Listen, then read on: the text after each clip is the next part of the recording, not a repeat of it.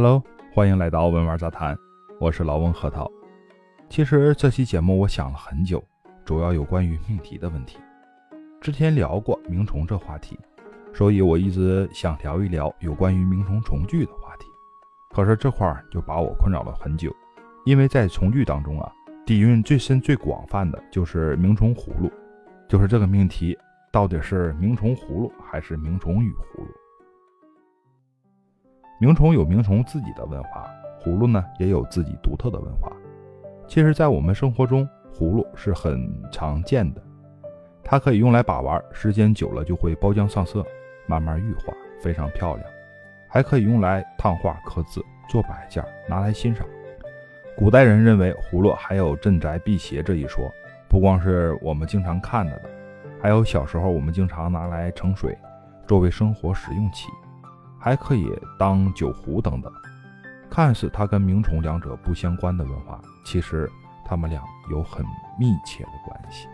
之前我们聊到唐太宗李世民有失眠症，最后通过蛐蛐的叫声改变了睡眠。那么当中提到过这个蛐蛐是饲养在一个小金笼里。聊到南宋贾似道的时候呢，提到过斗蛐蛐，这里面也包含虫具。而在清朝乾隆年间的《万国来朝》中。把一个蝈蝈放在葫芦里面，这也提到了虫具。不管是小金龙还是陶瓷罐，都是饲养鸣虫的用具。那么为什么要把蝈蝈放在葫芦里面呢？这里面就考虑到鸣虫的特性。因为冬虫，那么冬天呢，它的温度是很低的。古代不像我们现在条件这么好，没有空调，也没有集体供暖，还没有暖手宝，包括穿的衣服。可能都没有我们现在这么随意舒服的穿搭。这个时候呢，就要考虑到一个既能保暖效果好，还能跟鸣虫有共鸣的器物来给鸣虫当房子，同时还得具备方便携带。所以呢，这个时候葫芦就出现在鸣虫玩家的视野里。葫芦不光满足以上的刚需需求，它还多了可把玩性、可塑性、可承转性，同时它的寓意呢也是非常好的。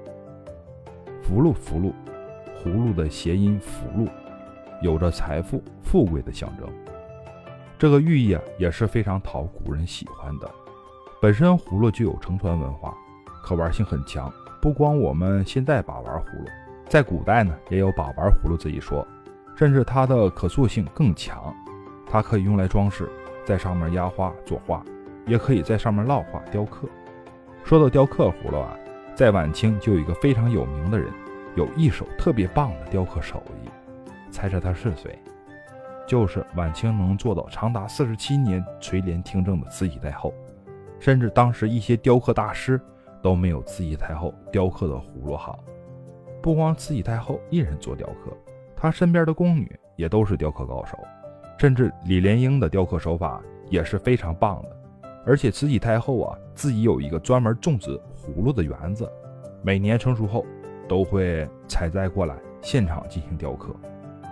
慈禧太后在高兴的时候啊，还会把自己雕刻的葫芦呢赏给身边人以及大臣。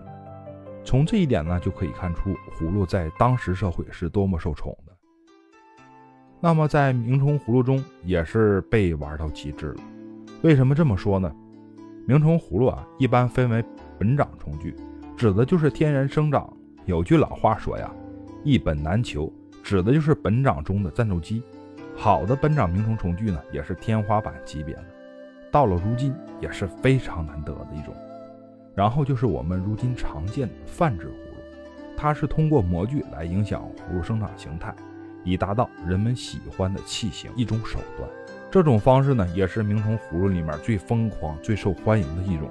最后就是勒扎，通过勒扎这种工艺呢，改变葫芦生长形态，以达到可以做鸣虫虫具的状态。当然，这种勒扎工艺呢，用的比较广泛，不光是用在鸣虫葫芦上，最多的还是用在葫芦工艺造型上。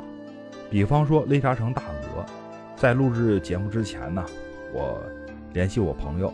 呃，把他珍藏的几个大鹅呢，拍几个照片传给我。小小的透露一下啊，这里面的大鹅起步价都是在五位数以上的哦。在拍照过程当中啊，还出现了一个比较有趣的小插曲。啊，就是一个刚刚出生不久的缅因小猫宝宝多姆出现了镜头里。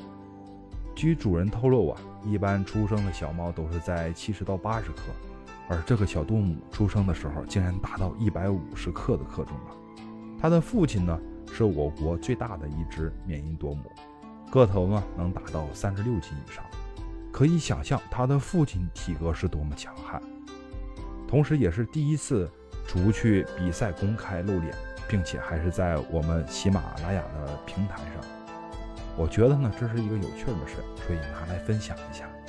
用您的幸福小手滑动下面图片区，就可以看到他们的风采了。希望这期节目呢能给您带来欢乐。我是老温和导，欢迎订阅、关注、点赞。我在评论区等着你，下期再聊，拜拜。